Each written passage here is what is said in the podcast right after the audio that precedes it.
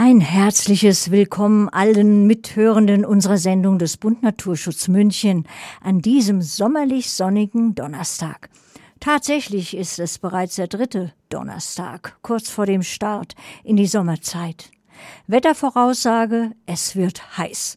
Und wir haben ein heißes Thema heute.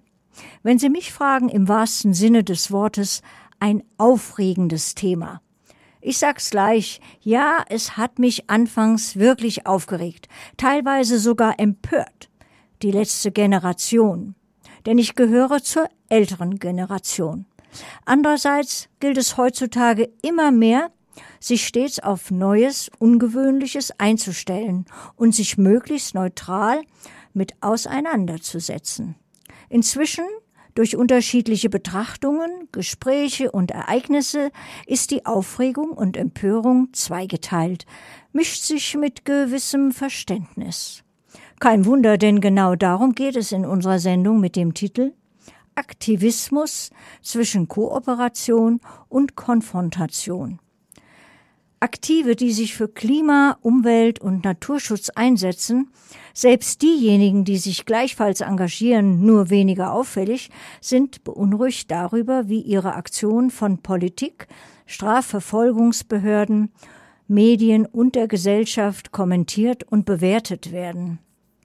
Obwohl auch die Gesellschaft Ziele wie Klima- und Umweltschutz, nachhaltige Mobilität anstrebt, haben gewisse Protestaktionen ein Image, das eher Verbrechern oder organisierter Kriminalität eigen ist. Dies führt oft zu radikalen, übersteigerten und rücksichtslosen Reaktionen. Demonstrationen, Proteste sowie freie Meinungsäußerung sind wichtige Bestandteile unserer Demokratie. Ja, Demokratie ist Gott sei Dank immer noch die Basis unseres gesellschaftlichen Lebens. Die muss keinesfalls zurückgeholt werden, wie ein Politiker kürzlich meinte. Es gilt, diese Rechte zu bewahren, damit wir uns wehren können mit unserer Stimme. Liebe Hörerinnen und Hörer, wie bereits angedeutet, sprechen wir heute insbesondere über Aktivistinnen und Aktivisten. Nun ja, da hat es in letzter Zeit besonders die letzte Generation geschafft, uns aufmerksam oder äh, passt äh, besser das Wort aufzuschrecken es ist ein Bündnis von Klimaaktivisten in Deutschland, Österreich und Italien, das als Ziel hat, durch Mittel des sogenannten zivilen Ungehorsams Maßnahmen der Regierung gegen Klimakrise zu erzwingen. Die durchgeführten Klebeaktionen wie auch andere Protestformen werden in der Öffentlichkeit weitgehend abgelehnt. Wir hatten das Glück, dass sich die Klimaaktivistin Lisa Pöttinger für ein Interview zur Verfügung stellt. Lisa Pöttinger engagiert sich beim antikapitalistischen Klimatreffen München. Sie ist daher nicht unmittelbar mit den Repressionen gegen die letzte Generation konfrontiert. Gleichwohl betrifft die Kriminalisierung der Klimaengagierten auch sie sowie die gesamte Klimaschutzszene. Lisa wird uns nun von ihren Erfahrungen berichten im Interview mit dem Geschäftsführer des Bund Naturschutz Kreisgruppe München, Martin Hensel. Hallo Lisa, schön, dass ähm, du heute für unser BN-Phonstudio ja unsere Rede und Antwort stehst zum Thema ziviler Ungehorsam. Was ist denn für dich ziviler Ungehorsam? Also ich glaube, man kann zum einen den zivilen Ungehorsam in der ähm, historischen Tradition nach Martin Luther King, ähm, äh, Rosa Parks, ähm, Mahatma Gandhi sehen. Ein ziviler Ungehorsam, der sich gegen ganz spezifische Rechte auch ähm, eben wehrt, indem er selbst äh, diese Rechte bricht. Ähm, ich glaube, man kann zivilen Ungehorsam aber auch einfach allgemein als grenzüberschreitende Aktionen nehmen, die dadurch legitimiert sind, dass ein größeres Übel dadurch abgewendet werden soll. Ähm, gerade dieses Grenzenüberschreiten sorgt ja immer wieder auch für Aufregung in den Medien, in der politischen Diskussion. Ähm, eine Grundlage, die häufig auch genannt wird, ist ja dann, wenn der, wenn praktisch der Staat sich nicht an seine eigenen Regeln hält, dann gibt es gewissermaßen eine Pflicht der Bürger zum Widerstand. Wie würdest du das sehen?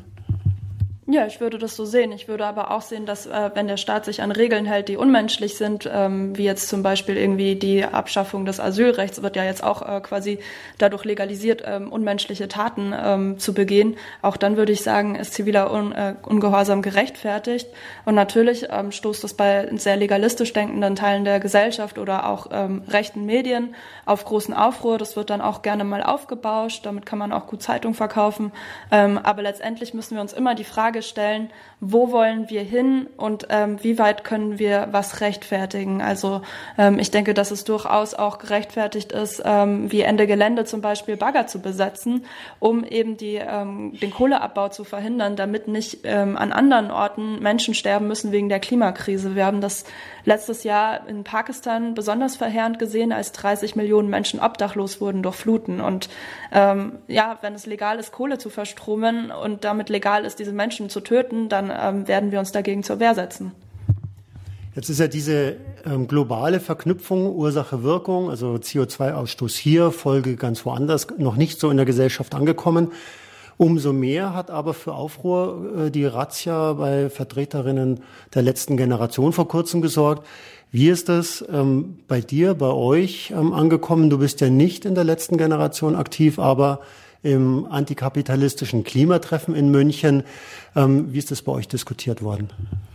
Also wir nehmen schon seit längerer Zeit eine zunehmende Kriminalisierung der Klimabewegung wahr, ob das jetzt das Lex Hambi in Nordrhein-Westfalen ist, das ähm, eben äh, ja, ähm, dazu geführt hat, dass stärker gegen Ende Geländeaktivistinnen vorgegangen wird, ob das äh, Gefährderansprachen bei der IAA waren oder ja auch schon da die Präventionshaft, später auch die Präventionshaft gegen die letzte Generation, ähm, vermehrte Polizeikontrollen, vermehrte Polizeigewalt vor allem auch, besonders bei der IAA oder in Lützerath haben wir das ja sehr stark gesehen.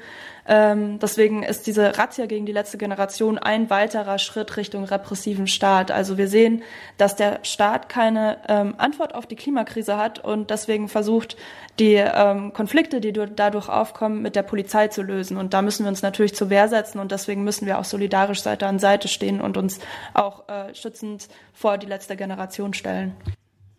Also wer ähm, schon ein bisschen älter ist, der hat vielleicht noch die Bilder aus den Frühzeiten des ähm, antiatomaren Widerstandes im Kopf, wo zum Teil berittene Polizei mit Schlagstöcken in Menschenmenge hineinritt. Davon sind wir vielleicht noch etwas entfernt, aber auf einem anderen Weg wieder gewissermaßen im Rückschritt zu Verhältnissen, könnte man sagen, die wir eigentlich schon hinter uns gelassen geglaubt haben. Also ich glaube, da würde ich nicht ganz zustimmen, weil ich war auch schon ähm, Teil einer äh, Klimaaktion, wo ähm, eben Polizistinnen auf Pferden unterwegs waren und auch Hunde sogar gegen behinderte äh, Klimaaktivistinnen eingesetzt wurden und dementsprechend, ich glaube, das Problem ist eher, dass sich das so ein bisschen fernab der, Me also der Öffentlichkeit ähm, auch ereignet. Und äh, ja, ich habe durchaus das Gefühl, dass wir uns in eine Richtung entwickeln, ähm, wo wir vielleicht auch schon mal waren und dass das wirklich ganz, ein ganz, ganz, ganz großes Problem ist und wir da gesellschaftlich auf jeden Fall was machen wollen. Deswegen ähm, gehen wir auch gegen das Polizeiaufgabengesetz nächste Woche auf die Straße. Diese Woche. Jetzt ist es ja so, du bist ja schon seit langem im äh, Bereich äh, systemkritischer Aktionen oder Organisationen unterwegs. Du hast wahrscheinlich entsprechende repressives Vorgehen der Polizei auch selber schon am eigenen Leib erlebt. Ja, also ich habe durchaus schon den einen oder anderen blauen Fleck nach Hause getragen. Ich hatte ähm, den Staatsschutz auch an meiner Wohnungstür vor der IAA mit einer Gefährderansprache ähm, wo mir gesagt wurde, ähm, wenn ich so weitermache, dann könnte das dazu führen, dass das strafrechtliche Konsequenzen hat oder ich auch nie einen Job finde. Und äh, auf die Frage, was genau das dann ist, was ich nicht weitermachen sollte, gab es eigentlich nicht so richtig eine Antwort. Es bezog sich auf eine Ankündigung von einer Blockade von Extinction Rebellion damals. Ähm, ich habe eine zweite solche Gefährderansprache im Laufe der IAA bekommen, nachdem ich dabei erwischt worden bin, wie ich ähm, Sticker und ein Banner in meinem Rucksack am Odeonsplatz mit mit mir rumgetragen habe.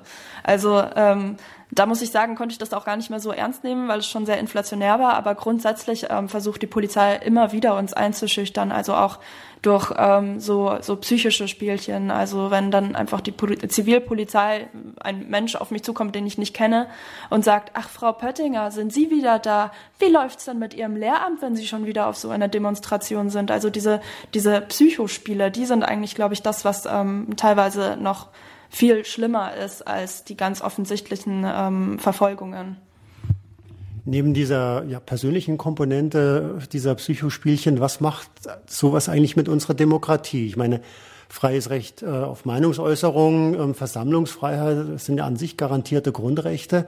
Jetzt erleben wir, dass Menschen, junge Menschen, die sich dafür einsetzen, dass sie äh, dass, dass die Bundesregierung die von ihr selber gefassten Klimaschutzziele ähm, einhält, dass die kriminalisiert werden. Wie ist das einzuwerten mit Blick auf die Demokratie? Also ich würde sagen, dass grundsätzlich der Kapitalismus die Demokratie stückweise untergräbt. Man sieht das ja auch, wie die Grünen sich korrumpiert haben durch dieses System, in dem sie Lützerath haben abbaggern lassen.